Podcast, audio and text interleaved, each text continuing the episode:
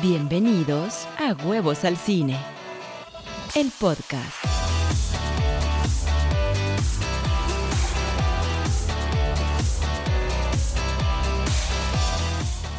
Hola, ¿cómo están? Bienvenidos a este podcast de Huevos al Cine. Muchísimas gracias por estar aquí conmigo.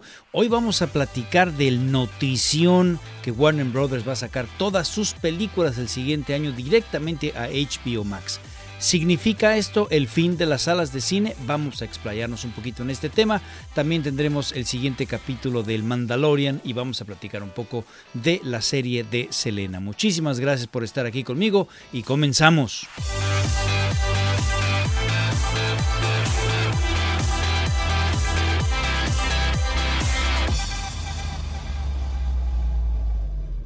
Muchísimas gracias a todos los que están siguiendo este podcast, de verdad les agradezco muchísimo y hoy les voy a platicar un detalle de mi vida personal que me han preguntado, me han dicho, ¿cómo conociste a tu esposa y qué fue lo que le dijiste? Bueno, la conocí en una reunión para ver un partido del Mundial.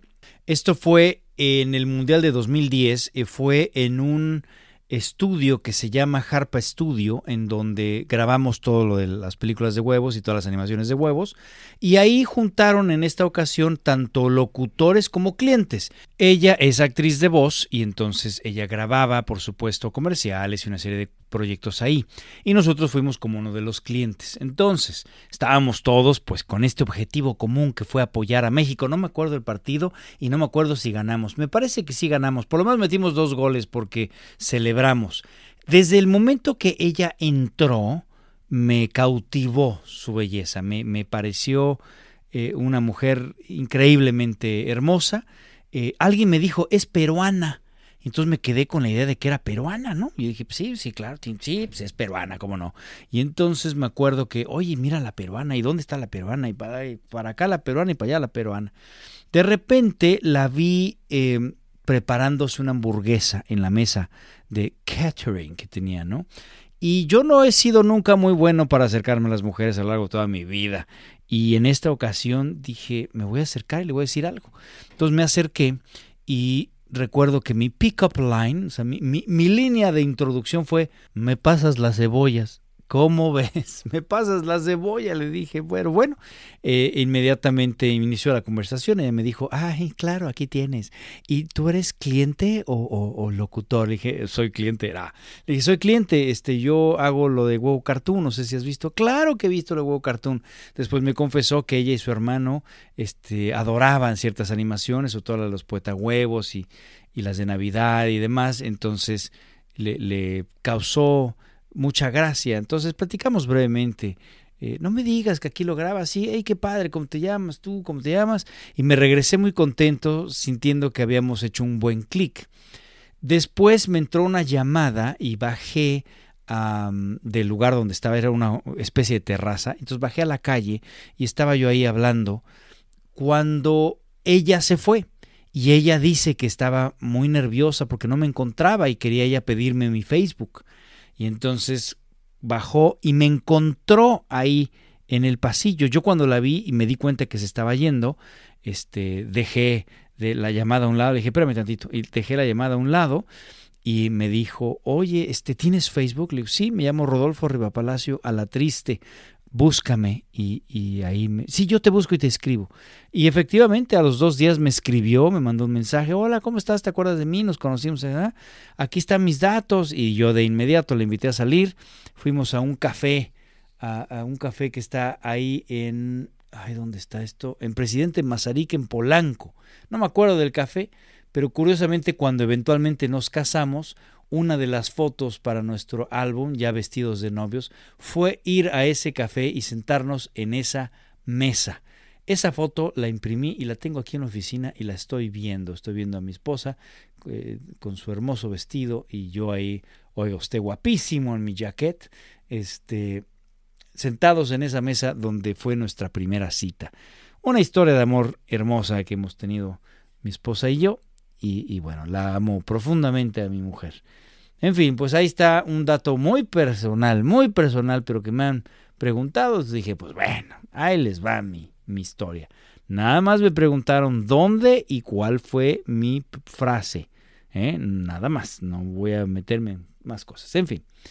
Oigan, muchísimas gracias, insisto, por estar aquí en el podcast. Les dejo rápidamente las redes sociales.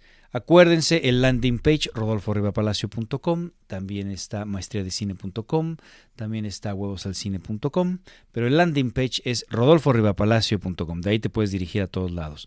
Mi Facebook, Rodolfo Ribapalacio la Triste, mi Twitter, arroba Rodolfo el Huevo, eh, también mi correo rodolfo arroba huevocartoon.com, ahí me pueden contactar. Muchos de ustedes ya lo han hecho directamente.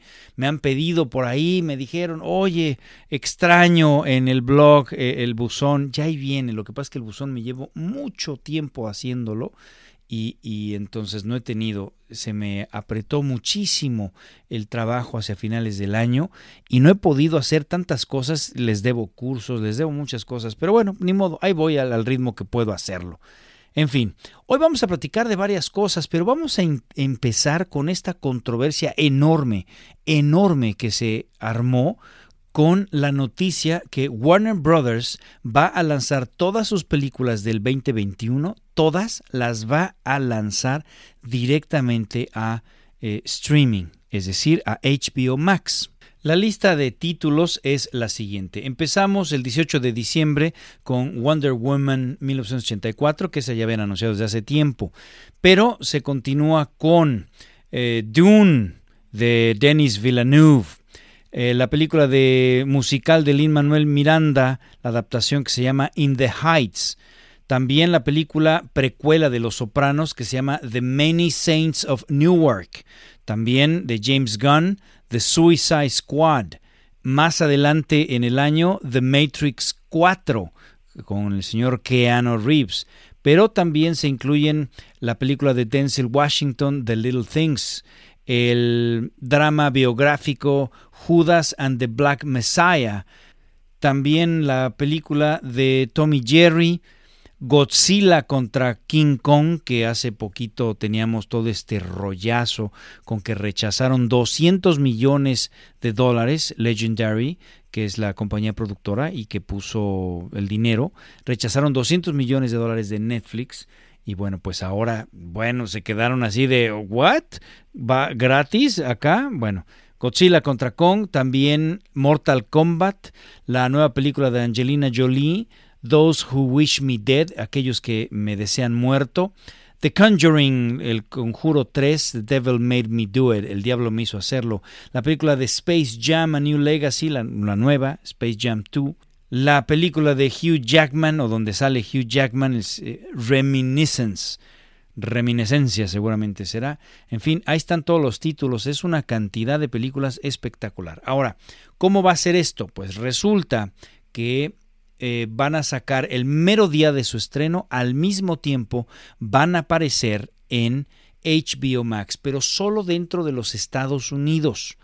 No aplica para otros territorios y además solamente van a estar un mes un mes y después salen y bueno, siguen el circuito típico que es theatrical, ¿no? Los cines, después van a estar en premium on demand y demás. Bueno, lo que dijeron al respecto en, Warner Media, Ann Sarnoff, que es la CEO, la Chief Executive Officer de Warner Media, dijo, eh, déjame traduzco a bote pronto, eh, así, eh, ustedes disculparán si me trabo. Nadie quiere tanto como nosotros que las películas regresen a los, cines porque sabemos que el contenido es la vida misma de la exhibición theatrical, o sea, en cines. Pero tenemos que balancear esta realidad que estamos enfrentando en donde los cines en el 2021 pues van a estar reducidas su capacidad. Con este plan único que estamos haciendo tan solo para el 2021, según ellos, ayajá, yo creo que lo van a extender si esto les funciona, podemos apoyar a nuestros socios en la exhibición y tener un, eh, un pipeline, que es decir, una línea de producción eh, constante de nuestras películas y al mismo tiempo darles a nuestros fanáticos, a la audiencia, pues el acceso a estas maravillosas películas que tenemos en el 2021. Esto lo vemos como un ganar-ganar para los exhibidores y para la audiencia. Pues no es cierto. ¿eh? Y estamos tremendamente agradecidos con nuestros socios, nuestros cineastas socios, por trabajar con nosotros en estas eh, soluciones creativas ante las circunstancias tan adversas que tenemos. Bueno, aquí es bullshit, bullshit, bullshit, bullshit, bullshit, bullshit. O sea, es mentira tras mentira, tras mentira, tras mentira. Porque obviamente no es un ganar-ganar. O sea, obviamente quienes ganamos, pues nosotros como audiencia, pues sí, les vamos a tener las películas. Ganan ellos porque esto en el fondo obedece a un objetivo muy claro que vamos a platicar a continuación. Pero ¿quiénes pierden? Pues los exhibidores. Ahora, aquí con este estatuto que salió a decir Anne Sarnoff, en donde dice, estamos muy agradecidos con nuestros socios eh, filmmakers, o sea, con los que hicieron las películas, con los productores, pues sí o no te da a entender que estuvieron de acuerdo, es decir, que hablaron con ellos y demás. Pues resulta que no hablaron con nadie, con nadie. Sabía que no habían hablado con los exhibidores, pero cuando mencioné esto en el blog de video ahí en YouTube, que esto me parecía una buena jugada por parte de HBO Max y Warner Brothers, pues sí, una buena jugada para ellos, pero pensaba que habían hablado con todos. Yo creo que un buen trato es cuando efectivamente es un ganar-ganar, pero esto es un ganar para ellos, ganar para la audiencia, pero perder para los exhibidores y perder para todos sus socios con los que dicen que aquí a los que les agradece por tener estas eh, soluciones creativas. Ahorita entramos en eso, pero claramente no hablaron con nadie y esto es terrible los exhibidores no se enteraron de nada. Y entonces AMC, a través de Adam, Adam Aaron, que es el CEO de AMC, salió a decir lo siguiente. Estos tiempos impactados por el coronavirus eh, pues nos han puesto en aguas eh, no conocidas para todos. Sin embargo, por lo mismo, AMC había firmado y aceptado que HBO Max podía tener la excepción de salir con Wonder Woman 1984, la excepción a nuestras prácticas acostumbradas de, eh, darle una ventana al cine eh, de tres meses en exclusividad, bueno, era la excepción a estas prácticas y aceptaban entonces que saliera el mismo día tanto en cines como en HBO Max. Y lo, solo por esta ocasión, porque era la Navidad y porque eh, está ahorita totalmente impactado Estados Unidos y los cines cerrados por la pandemia. Sin embargo, ahora Warner Brothers, dice Adam Aaron, espera que todo su eh, lista de películas va a salir el 2021 de la misma manera en HBO Max al mismo tiempo que en los cines.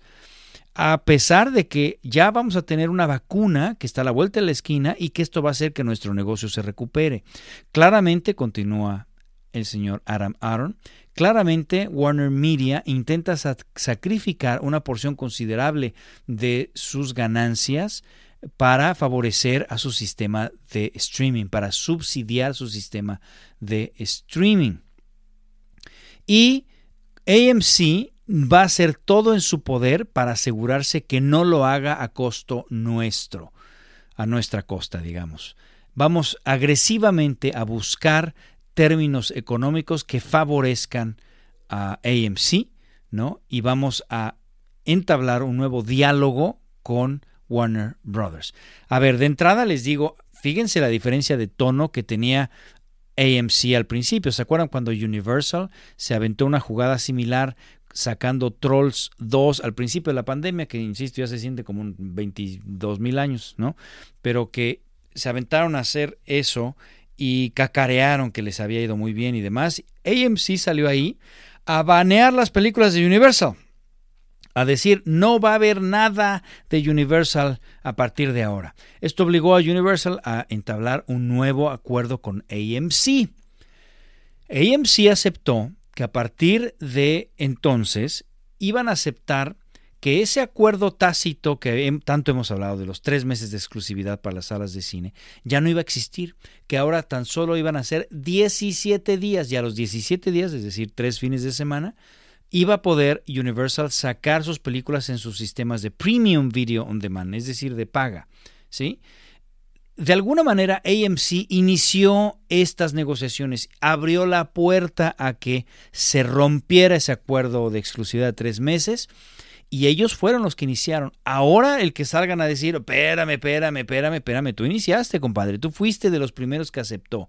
En lugar de aguantarte y decir, no hacemos negociaciones, no, tú fuiste los primeros en aceptar estas nuevas negociaciones. A cambio, AMC recibió una tajada, que me parece que fue el 10%, de lo que fuera a ganar el Premium, Premium Video On Demand de Universal. Bueno, esto abrió la puerta y le siguió Cinemark, le siguió Cineplex a hacer este tipo de acuerdos con Universal. De, por ahí estuvo Disney, que dijo que iba a ir exclusivo con Mulan a Disney Plus. Nadie dijo nada porque pues, era su propio sistema de streaming, su propia película.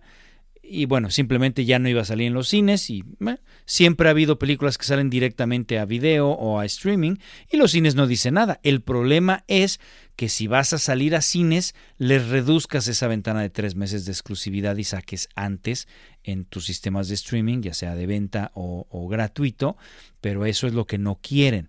Y AMC fue el primero en aceptar que a los 17 días y ahora pues están pues molestos, pero claramente si te fijas su conversación, su comunicación no es de banear a Warner Brothers, ¿eh? No, están diciendo vamos a inmediatamente a, buscar una conversación y va a ser muy agresiva y, y demás.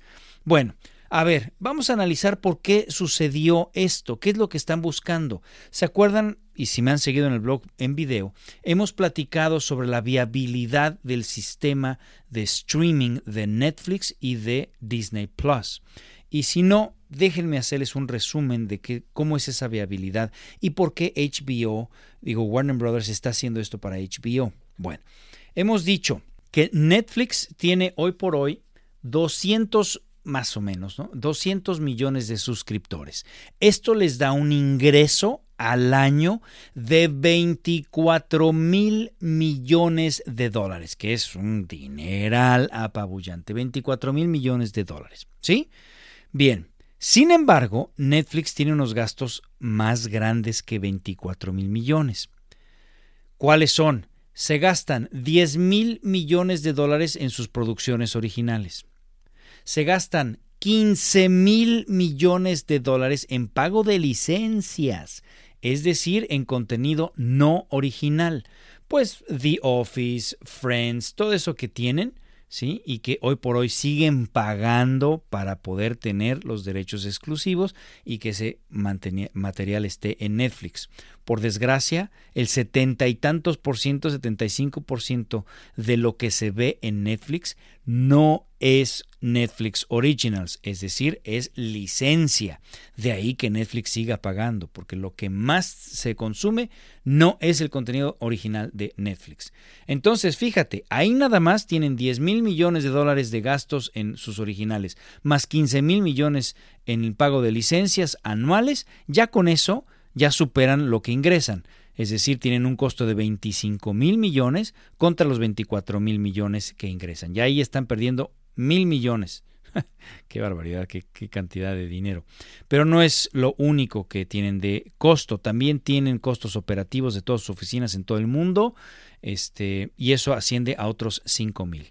Es decir, 5 mil millones. Es decir, que están teniendo de costo anual 30 mil millones de dólares y tan solo ingresan 24 mil millones. Ok, tú me dirías, oye, qué mal negocio. Al contrario, un negocio que ingresa 24 mil millones de dólares al año es excelente. ¿Dónde está la clave? Bueno, evidentemente van a seguir creciendo sus suscriptores en medida que van entrando a otros países y en la medida en que el contenido Netflix Original va gustando cada vez más. Y así está haciendo, se está posicionando muy bien. Su contenido está creciendo, va en una curva ascendente, digamos, ¿sí? Van hacia arriba. Y además tienen que reducir sus costos, es decir, esos 15 mil millones de dólares que tienen de pago de licencias eventualmente no van a tener, van a soltar ese pago de licencias. Uno, porque muchos de esos contenidos eh, se les van a vencer las licencias, se van a regresar a sus respectivos dueños, Warner, Universal y demás, que ya también tienen sus sistemas de streaming. Entonces, eventualmente sí o sí los van a perder pero además también buscan perderlos, buscan soltar ese pago de licencia. Entonces esto vamos a suponer que eh, en unos cinco años ya no tengan pagos de licencia, ¿sí? Entonces ahora imagínate, vamos a suponer que suban un poquito, que suban de 24 mil a 25 mil millones de dólares de ingreso anual. Que esto claramente va a ser más porque van a haber más suscriptores, porque a lo mejor sube el precio de la suscripción, ¿sí? Pero manteniendo eso, tienen 25 mil millones de ingreso y ya no van a tener pago de licencias. Quiere decir que solamente sus gastos van a ser 10 mil millones de dólares del costo de sus propias producciones, más los 5 mil millones de costo de overhead, ¿no? de sus gastos administrativos de todas sus oficinas en, en el mundo. Quiere decir que van a ingresar 25 mil millones y van a egresar de costo 15 mil millones. Van a tener una utilidad anual de 10 mil millones, que va a empezar entonces, digamos en unos 5 años, a pagar todo el préstamo bancario que han tenido para poder solventar sus costos. ¿Sí? Porque tú me dirías, oye, ¿y cómo le hacen si gastan más de lo que ingresan? ¿Cómo le hacen? Pues se lo han pedido al banco. Y de hecho, parte de ese egreso, parte de esos costos operativos, pues están los pagos de intereses anuales que los bancos te piden. ¿Sí? Entonces, en cinco años o menos, quizá pónganle tres, este, Netflix va a poder empezar a pagar el gasto de los bancos, que creo asciende a 15 mil millones de dólares también. De tal manera que en unos tres o cuatro años más, Netflix estaría ya en números negros, este, teniendo ganancias espectaculares anuales. Va a ser un gran negocio. Disney se evitó todo este rollo. Disney dijo, no vamos a pagar licencias, mejor compro. Y ha comprado Lucasfilms, ha comprado Marvel, ha comprado 20th Century Fox por setenta y tantos mil millones de dólares, ¿sí? Y todo con miras a esto. Disney Plus hoy por hoy, en un año que salió, logró 79 millones de suscriptores. Proyectan que para finales del 2023, y puede ser antes, van a tener los mismos 200 millones de suscriptores que hoy por hoy tiene Netflix. De tal manera que para el 2023, estamos hablando de tres añitos, Netflix va a tener un ingreso anual similar al que Netflix hoy tiene, es decir, 25 mil, para hacer números redondos, 25 mil millones de dólares eh, de ingreso anual. A esto vamos a restarle una cantidad similar del costo de sus producciones, ¿sí? 10 eh, mil millones de dólares. Y otros 5 mil millones de dólares de costo de, de operación es decir, los mismos 15 mil. Quiere decir que para el 2023 Disney Plus va a tener un, una utilidad anual de 10 mil millones de dólares. Para que se den una idea, todo Disney, incluyendo sus parques de diversiones, su merchandising, sus productos, todo alrededor del mundo, le deja más o menos 11 mil millones de dólares de utilidad anual. Si Disney Plus para 2023 va a dejar 10 mil millones de dólares de utilidad, quiere decir que va a dejar casi lo mismo solo Disney Plus que todo Disney. Bueno, es un gran negocio. Y entonces, a partir del 2023, bueno, este, van a tener que amortizar todo lo que se gastaron en comprar el Lucasfilm, que fue de 4 mil millones, Marvel, que no tengo el dato, pero por ahí debe de andar, y este, los setenta y tantos mil millones de dólares de Fox.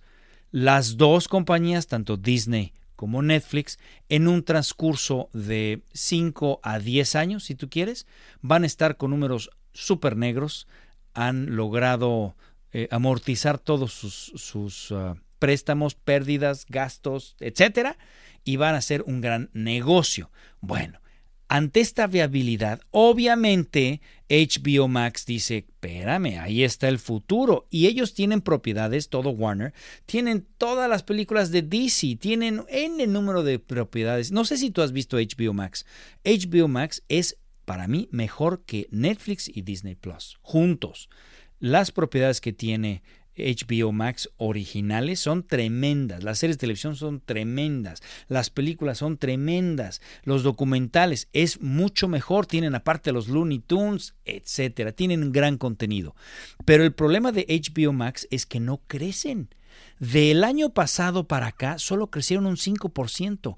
El lanzamiento de HBO Max no les dio nada, les dio creo que un 3%, una tontería. Entonces, claramente dijeron, estamos haciendo algo mal. Necesitamos una estrategia que proyecte tremendamente a HBO eh, Max. Y, ese, y esta fue la estrategia, sacar todas las películas eh, directamente a HBO Max. Ellos hicieron un análisis en, en octubre en donde les arrojó que no nada más no habían ganado bien eh, en, suscriptores, o sea, tenían un crecimiento muy pobre, sino que el 30% de sus suscriptores iba a dejar de serlo. Estaban pensando en soltar la suscripción. ¡Wow! Con este anuncio, inmediatamente HBO Max creció en suscripciones. ATT reporta que a partir de que hicieron este anuncio, crecieron 12.6 millones de suscripciones, de suscriptores. Y lo hicieron el pasado viernes, me explicó. O sea, realmente, jueves, perdón. Entonces, realmente, eh, claramente les está funcionando esta estrategia. Claramente les está funcionando la estrategia. Ahora, esto le provocó una cantidad de problemas por todos lados. Fíjate. Si tú analizas el curso que tengo en Maestría de Cine de cómo funciona el negocio del cine, te vas a enterar que el negocio del cine en realidad son tres negocios, producción, distribución y exhibición.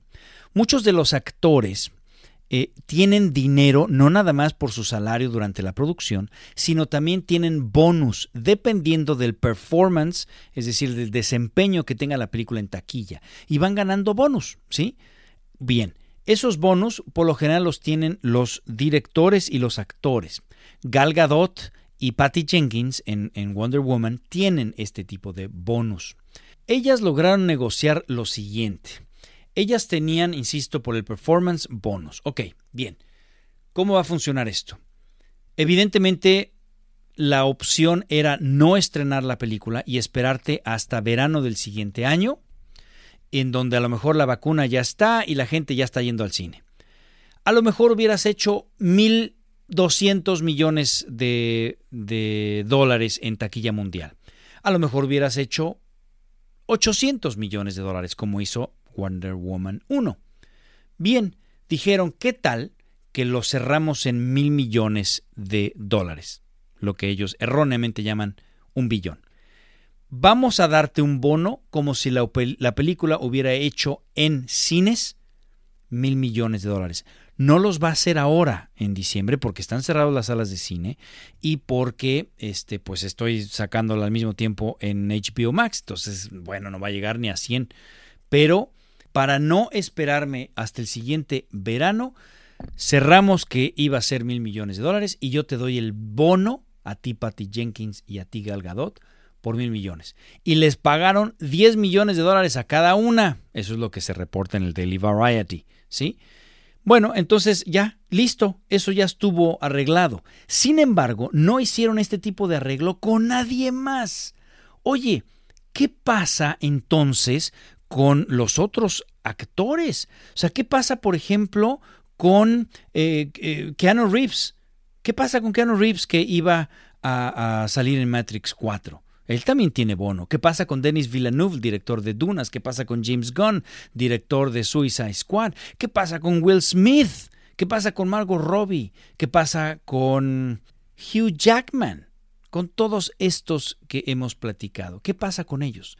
Los agentes de dichos actores salieron enojadísimos a decir, ¿qué tiene Gal Gadot y, Patty Jenkins que no tenga mi director? ¿Que, que no vale la pena eh, cuidar a James Gunn?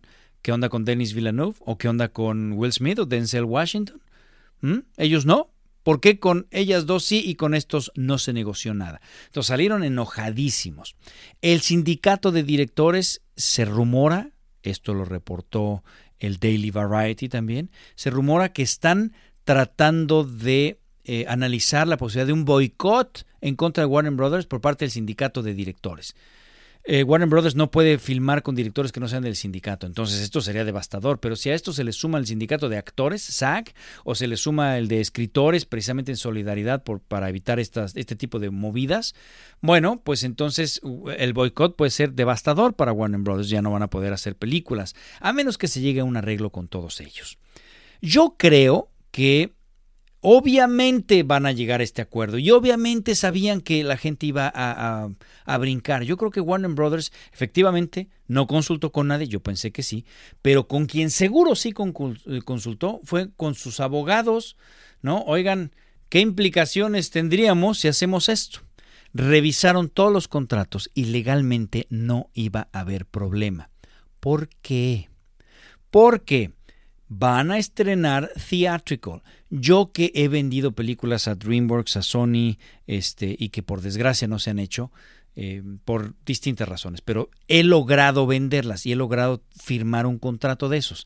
Ahí te dicen que la casa distribuidora, en este caso Warner Brothers, no tiene por qué comprometerse a ciertos periodos de exclusividad en el cine. Eh, con que lo estrene theatrical, ya no tiene que comprometerse a que sean tres meses después directo a HBO Max o, a otros medios, no, con que estrene theatrical, ¿sí? Acuérdate, son tres negocios. Entonces tú como productor que tienes un proyecto, vendes tu película y el distribuidor Warner Brothers en este caso dijo, ok, yo tomo tu película y te la distribuyo theatrical y también eh, en digital media, en streaming y demás. Oye, pero ahí no especifica cuándo. De hecho, todas esas decisiones son en exclusividad para el distribuidor. Si dice, vamos a tener meaningful consultants, es decir, vamos a consultarlo contigo de verdad de manera significativa, pero la decisión final es del distribuidor. ¿Ok? Entonces, quiere decir que en todos estos contratos, que además ya son machotes, este, existía lo de siempre y nadie pudo prever la pandemia y esta situación tan extraña. De tal manera que aunque brinque todo el mundo, no van a cambiar, creo yo, la opinión de Warner Brothers y van a seguir con este plan. El boicot sí podría tener implicaciones importantes, pero supongo que ahí también tendría vías legales Warner Brothers. Vamos a ver qué pasa en ese sentido. Pero mi punto es, ellos como distribuidores están en toda la posición de tomar esta decisión sin faltar a sus contratos. Ahora, otro problema grave que yo no vi. Las casas productoras. Legendary Films está diciendo que va a demandar a HBO Max y Warner Media. ¿Por qué? Legendary Films eh, tiene entre sus películas, tiene ahí eh, Dunas, donde metieron el 75% del presupuesto, y esta es una película de mucho más de 100 millones de dólares, creo que está casi en los 200. Entonces metieron el 75%, quiere decir que han de haber metido entre 100 y 140 millones de dólares, ¿no? Tan solo en Dunas. Y también tienen King Kong contra Godzilla o Godzilla versus Kong, así se llama, Godzilla versus Kong. Ahí tienen dinero. Bien, estas películas necesitan recuperar estos presupuestos brutales. ¿Cómo lo hacen? Así como te digo que son tres negocios, producción, distribución y exhibición, el regreso del dinero es exhibición, distribución, producción. Warner Brothers no le interesa la producción, ellos no metieron dinero en la inversión de la película, están metiendo dinero en la distribución, es decir, en el copiado de la película, en el marketing, en la campaña de mercadotecnia en todo el mundo. Eh, como hemos dicho y lo puedes ver, por favor, chécalo ahí, insisto, en Maestría de Cine, donde está el curso de cómo funciona el negocio del cine. La exhibición se divide en dos. La mitad se va a quedar en los cines, a veces un poco más, depende del estudio, pero se va a quedar, digamos, para efectos sencillos, eh, eh, se queda la mitad en el cine, la otra mitad regresa, pero no al productor, sino al distribuidor. Ahora Warner Brothers, con la mitad de lo que hizo en los cines, va a cobrarse su campaña, todo lo que invirtió, y se va a cobrar un porcentaje o una cantidad fija, ¿no? Este, para sus gastos operativos y como ganancia. Vamos a hacer números fáciles. Imagínate que costó eh, Dunas 150 millones de dólares y costó 100 millones de dólares en mercadotecnia. Si hubiera estrenado en cines y resulta que hace 500 millones de dólares en taquilla, bien, entonces el regreso es como sigue. La mitad se queda en los cines con el negocio de la exhibición, 250 y regresan 250. ¿A quién? Al distribuidor. Ahora Warner Brothers se cobra un 20% de esos 250 eh, como una ganancia, es decir, se va a cobrar 50 millones de dólares y saca lo que se gastó. Vamos a cerrar, insisto, en que se gastó 100 millones de dólares en su campaña y copiado. Entonces va a sacar de esos 250, 150. Y esos 100 millones se los regresa a quién? Al productor, que tienen un menos 150, que es lo que costó, ¿sí? La, película y les regresaron 100. Ok, están todavía perdiendo 50. ¿En dónde van a recuperar? Bueno, pues van a buscar que salga en, el video on demand, premium video on demand, todas esas otras ventanas, DVD y demás, terminan saliendo tablas y ganando un poco. Evidentemente que con Dunas, pues no es una película que esperaban 500 millones de dólares en taquilla, ¿eh? querían pegarle los mil millones, por supuesto, porque pues tiene a Oscar Isaac, tiene a Jason Momoa, Timothy Chalamet, tiene eh, a Bautista, tienen realmente un reparto de primer nivel y esperan que eso sea de mil millones. Ahí es donde hay un negocio espectacular, ¿sí? Haciéndolo rápido. Mil millones de dólares en taquilla hubieran significado 500 millones de dólares que se ganan en el cine, 500 regresan al distribuidor. De esos 500 millones de dólares van a sacar el 20% Warner Brothers, es decir, sacan 100 millones más los 100 millones que se habían gastado en, en mercadotecnia, es decir, sacan 200, quedan 300. ¿A quién se los da? Al productor. El productor tiene un menos 150, que es lo que le costó hacer la película, y recibe 300. Pues ya duplicaron su dinero los inversionistas. Gran negocio. Y todavía faltan las otras ventanas. Y además habían informado que querían hacer de Dunas los cinco libros que hay. No nada más el primero, que es el que conocemos por lo que hizo David Lynch hacia hacia atrás. Ah, también se hicieron otras por ahí, pero salieron directamente a televisión. En fin, pero querían hacer las cinco películas, una nueva franquicia, cada una de mil millones de dólares en taquilla. Ahí estaba el negocio, ¿sí? Bueno, pues ahora tú le quitas de golpe la ventana theatrical. Oye, sí van a salir al cine, sí, pero si la película también sale el mismo día en HBO Max, estoy seguro que por lo menos la mitad de los que iban a ir, pues ya se la quitaste. Y ahora, Legendary Films estaba esperando que la pandemia pasara para estrenar Dunas. Pero si ahora me dice Warner Brothers, no, va a salir en febrero. Entonces, ¿cómo? ¿Los cines van a estar todavía reducidos y van a estar ah, eh, eh, con muy poca capacidad y cerrados en, no sé, en la mitad del país? Entonces, pues, aunque estén abiertos y tú, según cumplas tu contrato de que estrenaste theatrical en cines, pues claramente mis ingresos, mis ingresos no van a ser ni de 500 millones de dólares. Vaya, Tenet llegó a 360 en todo el mundo, ¿me explicó? Entonces, ¿qué me vas a dejar en 200 millones? No, bueno, olvídate de recuperar un centavo, porque de esos 200 millones, la mitad se queda en los cines, 100, regresan 100. ¿A quién? A Warner Brothers, que ya no va a gastarse esa campaña de publicidad, a lo mejor se gasta 30 ah, millones, sí, 30 millones de dólares, y más su 20%. Entonces Warner Brothers, de esos 100 que regresaron theatrical, saca su 20%, es decir, saca 20 millones, más 30 que se gastó en una campaña para decirte que ya está en su HBO Max, se sacó 50 y te devuelve a ti 50. ¿Y ahora? Tú estás en menos 150 y, y te dieron eh, eh, nada más 50. Ahora estás en menos 100. Pero resulta que mataste Premium Video on Demand porque ya está, ya está gratis ahí en HBO Max. Mataste el sistema de streaming eventualmente. ¿De dónde quieres que saque yo? ¿De dónde quieres que recupere yo ahora esos 100 que me falta? ¿Del DVD? ¿Quién está comprando DVD? Vaya, son ventas, pero muy poco. Entonces, de alguna manera me estás asegurando mi pérdida. Y entonces por eso Legendary Films está diciendo que va a eh, demandar. Vaya, ellos también están involucrados con eh, Godzilla contra Kong y rechazaron 200 millones de dólares de Netflix que les ofrecía esa cantidad por ya todo el mundo y cero ventanas theatrical. Y dijeron, no salgo con eso. Imagínate, no salgo con 200 millones.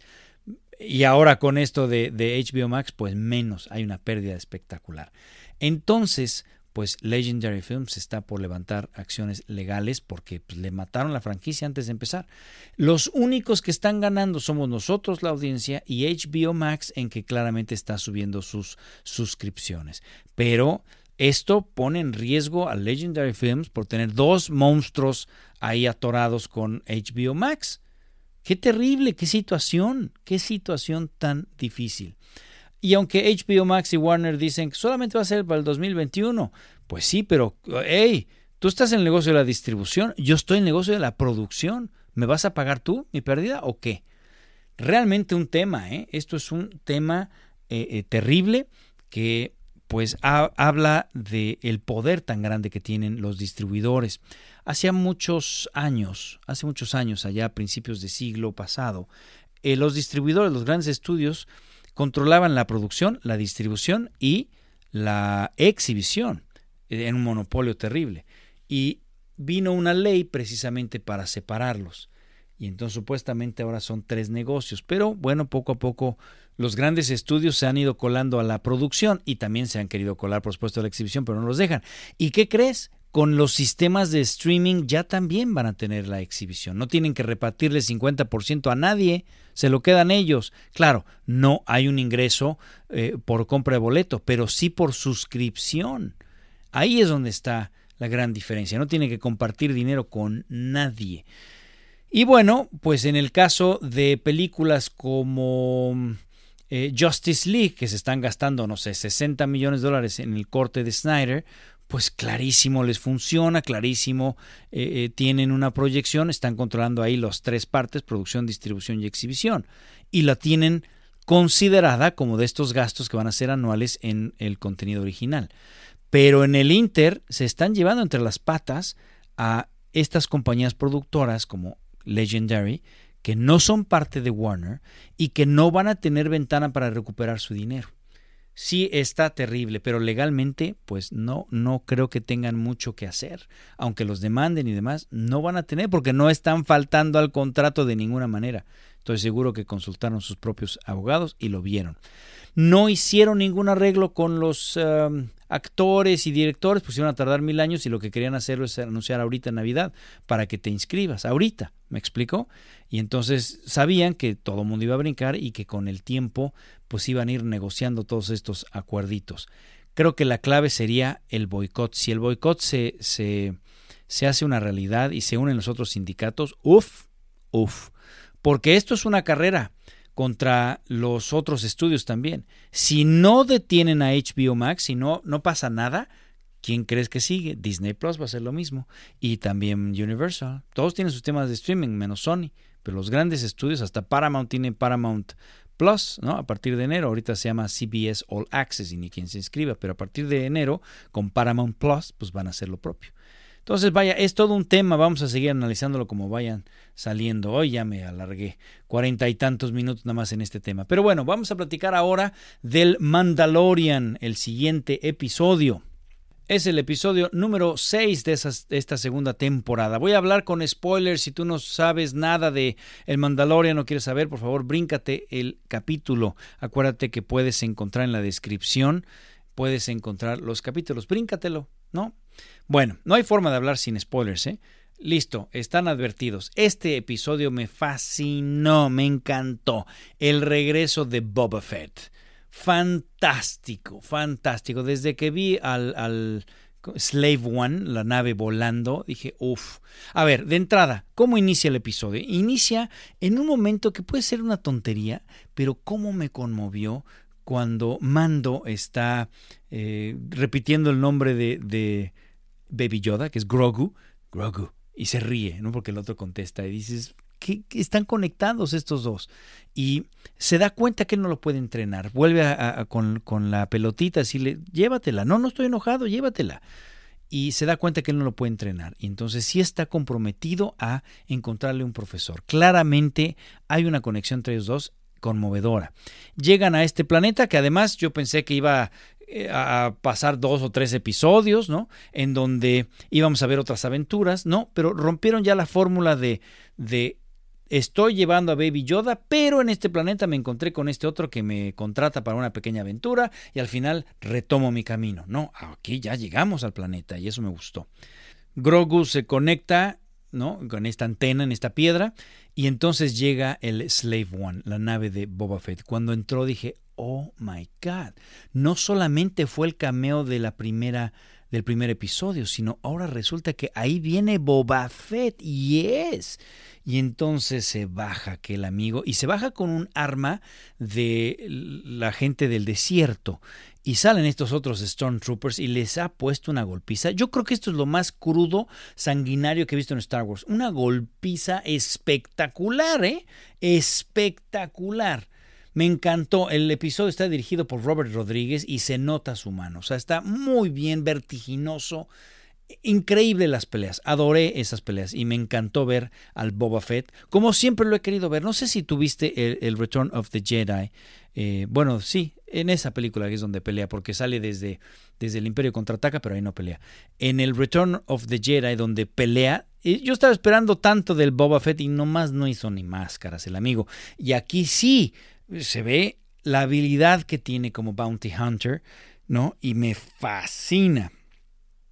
Me encantó verlo así, abriéndoles el casco de un golpe a los pobres Stormtroopers, que por cierto, estos amigos de verdad no le pegan pero a nada.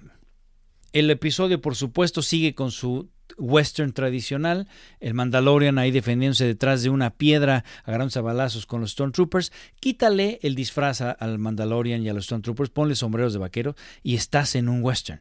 Estás ahí eh, en, un, en una batalla en el desierto, ¿no? Este, agarrándose a balazos. Es clarísimo un western. Me encanta cuando finalmente se pone la armadura y llega, aterriza. Dije, yes y utiliza todos sus gadgets, el cohete, el fuego, la, este, la cosa esa que amarra, en fin, me pareció fantástico, me encantó, me encantó, tuve un nerdgasmo, nerdgasmo intelectual absoluto, me fascinó. Me encantó la forma en la que estuvo dirigido y por supuesto que hacen, además hacen su aparición los nuevos Stormtroopers que según yo van a ser force sensitive, ¿sí? van a tener e, esa capacidad y por eso necesita a, Grogu, el, amigo Moff Gideon, ¿no? Me fascina que finalmente tenemos algo que se tenía que poner, que se llevan a Baby Yoda, a Grogu, se lo llevan y ahora el Mandalorian ya está teniéndose que enfrentar con el imperio, ¿no? Con lo que queda del imperio. Me encanta cuando Moff Gideon entra a, ver a Grogu y que Grogu está enojado, está levantando a Stone Troopers con la fuerza, los está estrellando y los Stone Troopers que están entrando pretenden como hacer algo y Moff Gideon lo, los detiene. Dice, no, no, no, no, no, momento.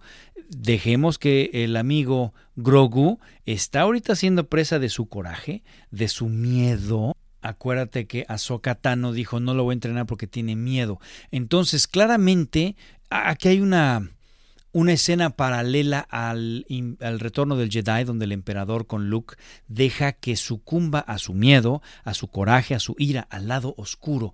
Y acá Moff Gideon detiene a los Stormtroopers para que el mismo Grogu sucumba a su lado oscuro. Interesante, interesante. La, verdad es que es un capítulo que nos regresa el amor por Star Wars. Estas personas que están haciendo The Mandalorian saben lo que están haciendo. El señor John Favreau como creador, escritor de casi todos los episodios y los directores como Feloni, como eh, en este caso Robert Rodríguez, saben lo que están haciendo y tienen amor por la franquicia. Creo que el Mandalorian es lo mejor que le ha pasado a Star Wars desde el Return of the Jedi. Me fascinó, si tuviera que ponerle una calificación le pondría un 100. Y vamos a platicar brevemente de la serie de Selena. Esta serie de Selena es creada por el señor Moisés Zamora. Moisés Zamora, bueno, es un escritor que tiene ya un par de, series de televisión por ahí. Tiene American Crime, tiene Star, en donde él, él es el escritor principal. Está interpretada por Cristian Serratos en el papel protagónico de Selena y que seguramente ubicas por el papel de Rosita en The Walking Dead.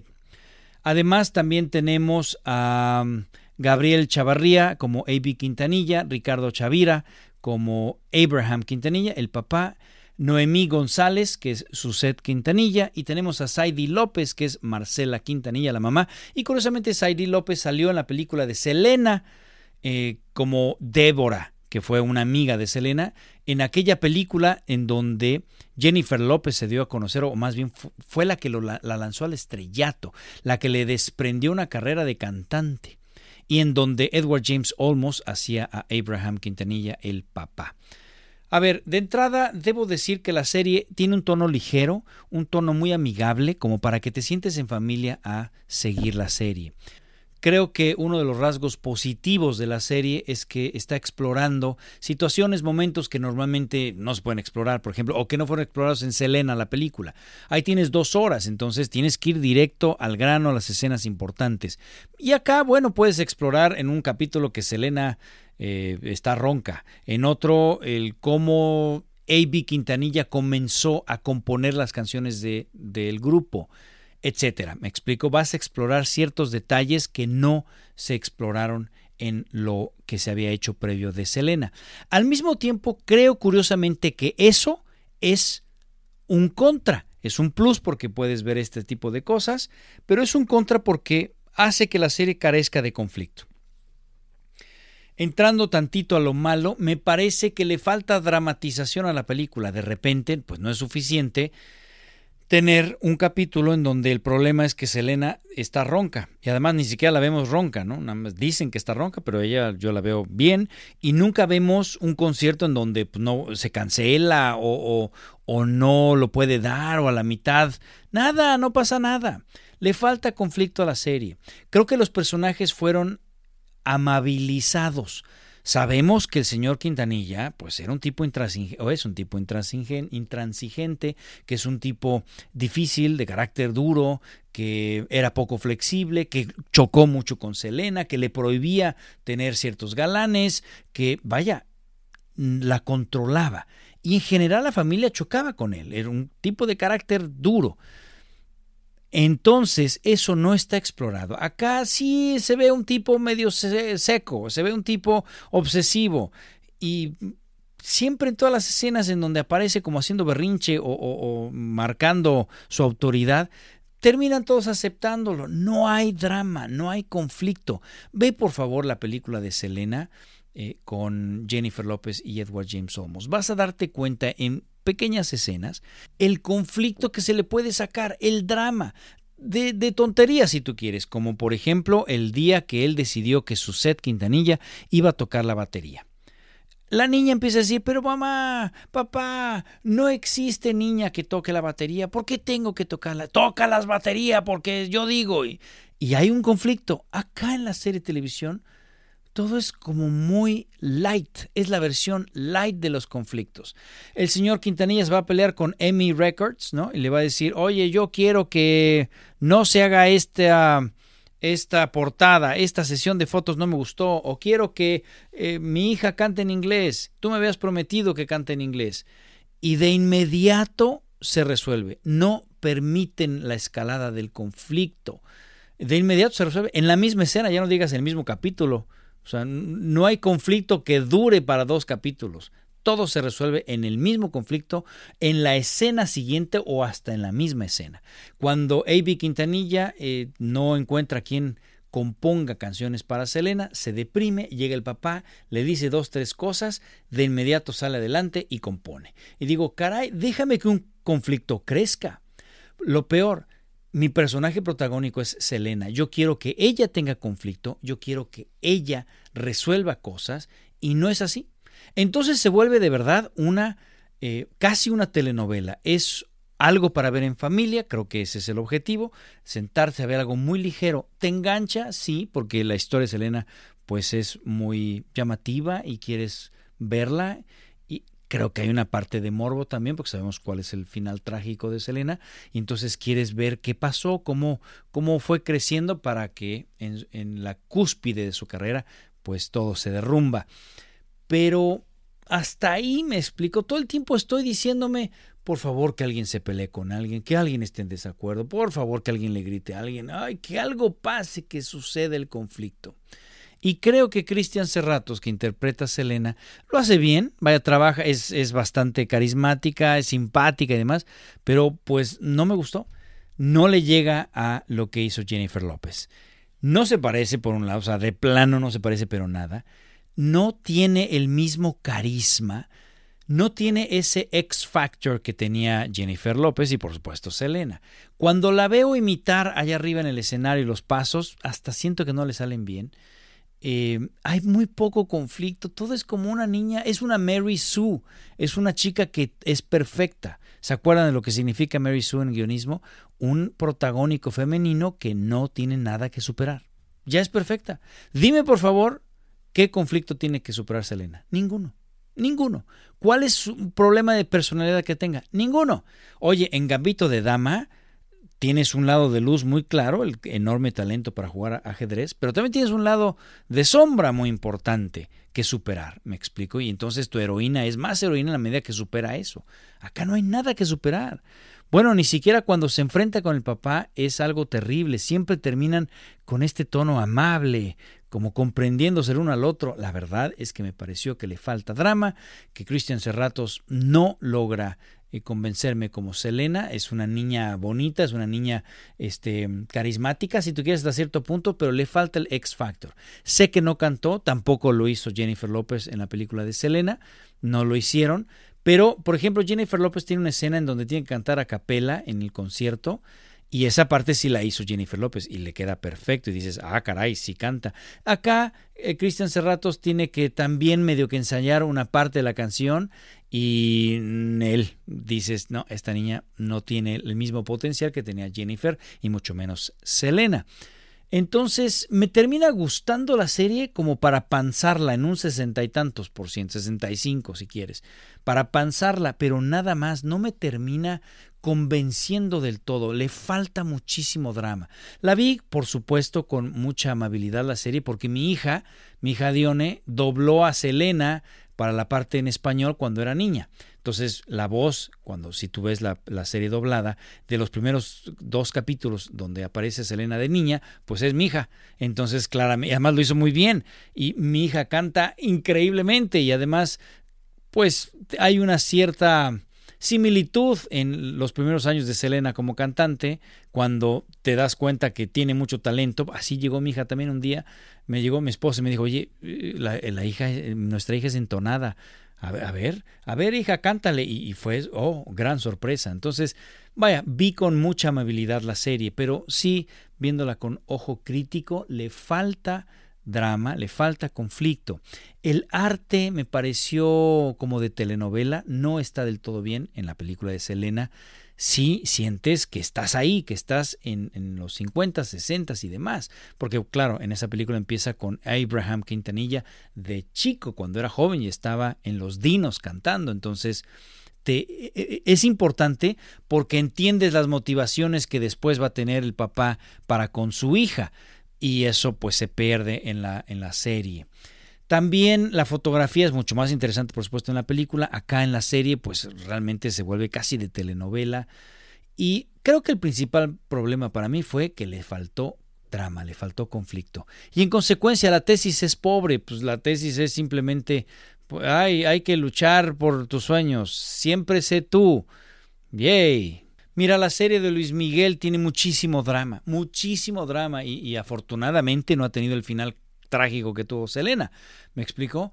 Y tiene mucho drama porque es la forma en la que escribe las escenas. La misma escena en la película de Selena y en la serie se siente mucho mejor en la película. Está mejor actuada, me parece mil veces mejor actriz Jennifer López que Cristian Serratos, me parece mucho mejor actor Edward James Olmos que eh, Ricardo Chavira, ¿sí?